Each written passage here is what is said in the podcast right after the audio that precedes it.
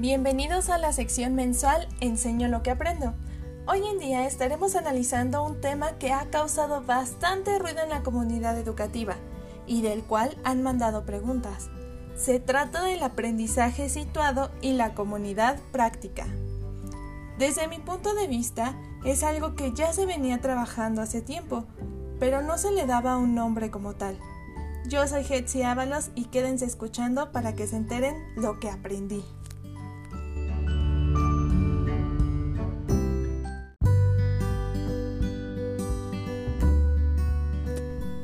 Para comenzar, hay dos conceptos esenciales. El primero es comunidad. ¿Qué es? Bien, pues es un conjunto de personas que conviven bajo ciertas reglas o que tienen los mismos intereses.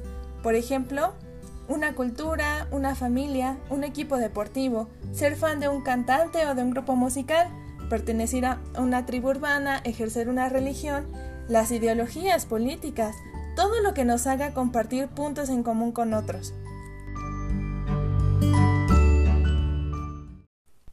El segundo concepto es el sentimiento de pertenencia, sin el cual no podríamos llamarnos integrantes de una comunidad. Esta pertenencia nos da una forma de recibir protección y nos ayuda a desarrollarnos como individuos, siguiendo con el principio de interdependencia que nos caracteriza al género humano. No necesariamente es algo estático. Podemos cambiar de ideas o gustos. Por ejemplo, no porque vi a Belinda iniciar su carrera y era su gran fan, quiere decir que deba seguir siendo fiel a pesar de que su género musical ha cambiado. La primera pregunta del día de hoy es de Brenda La Torre de Sonora y dice ¿Qué es el aprendizaje situado y solo se puede llevar a cabo en las salidas escolares? Muy bien, esta es una pregunta muy común. El aprendizaje situado es la relación e importancia del contexto en la adquisición de conocimientos, es decir, situar al alumno en contextos ya conocidos o posibles con un problema específico a resolver. Aprender haciendo. También el trabajo cooperativo es importante, facilitando el aprender unos de otros y mejorando las relaciones. Esta metodología fue propuesta por Etienne Wenger y John Lee dentro del contexto de las comunidades de práctica, de las cuales hablaremos más adelante. Ahora, si solo se puede llevar a cabo en las salidas escolares, la respuesta es no. No todas las salidas garantizan un aprendizaje situado, y para hacer aprendizaje situado no siempre debemos salir. Cabe mencionar que durante las salidas es necesario llevar a cabo actividades planeadas, no solo ir a cuidar a los niños, y al final hacer un reporte. Si se busca que sea sustancial, debemos prepararlo. Dentro del salón se puede llevar a cabo las siguientes actividades. El análisis de noticias, de un documental, simulaciones con juego de roles, uso de las tecnologías de información y comunicación, las famosas TIC, por ejemplo, un tour virtual, y hacer proyectos. Karen Campos desde Nuevo León nos pregunta ¿Por qué se menciona dentro de esta teoría que el aula debe ser una comunidad práctica y qué es? Es cierto que esta metodología señala que el aprendizaje se produce con mayor facilidad dentro de las comunidades. Menciona específicamente las comunidades prácticas, las cuales son un grupo de personas que comparten una preocupación o pasión por hacer algo y aprenden cómo mejorarlo mientras interactúan regularmente. Esta es la definición que dan Etienne y Beverly Wenger. Un ejemplo de ello son los blogs de soporte técnico.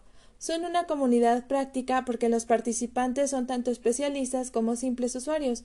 Al final de cuentas todos comparten experiencias y te encuentras respuestas como Yo le piqué tres veces a la barra espaciadora y se destrabó. Hasta necesitas un disco en estado sólido para que corra mejor. Dentro de estas comunidades se producen las interacciones tales como la cooperación, la resolución de problemas, la construcción de confianza, la comprensión y las relaciones sociales. Esto permite fomentar y fortalecer el sentido de pertenencia, dando lugar a un aprendizaje significativo. Como se pueden dar cuenta, dista de ser un lugar donde yo soy el maestro, yo soy la autoridad y tengo todo el conocimiento, y tú solo eres un alumno que se siente escuchar, escribir y aprender todo lo que le estoy diciendo porque el día del examen se lo voy a preguntar.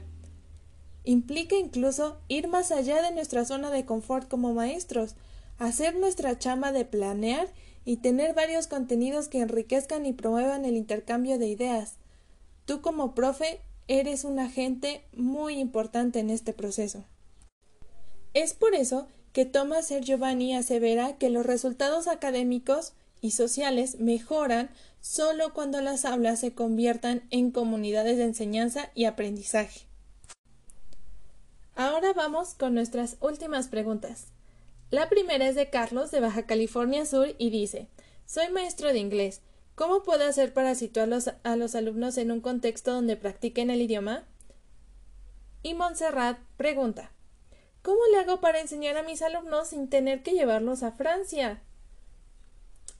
Ambas preguntas son interesantes y me gustan mucho porque, como recordarán, yo estudio licenciatura en idiomas los idiomas para mí son fascinantes porque abren tu visión del mundo y conoces lugares más allá con ideas, costumbres y pensamientos diferentes.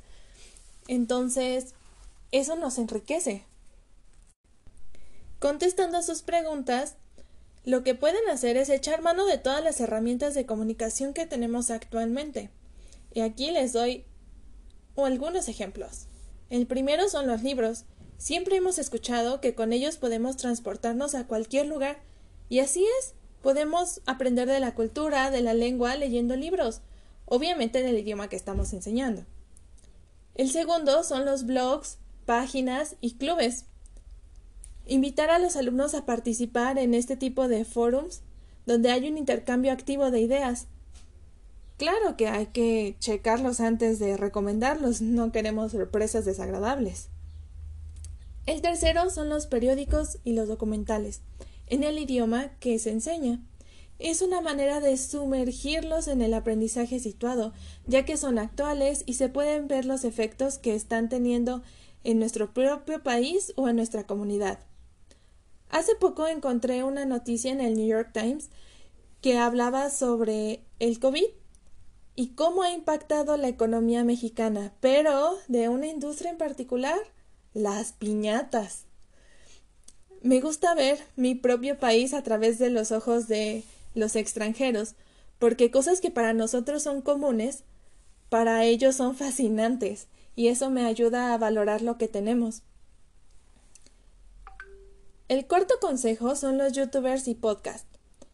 Este nuevo oficio en nuestra era moderna nos brinda una herramienta de valor para enseñar, ya que estas personalidades hay en todos los países y ellas nos pueden mostrar cómo es su cultura, cuáles son sus tradiciones y pueden hasta comentar de temas controversiales a nivel mundial.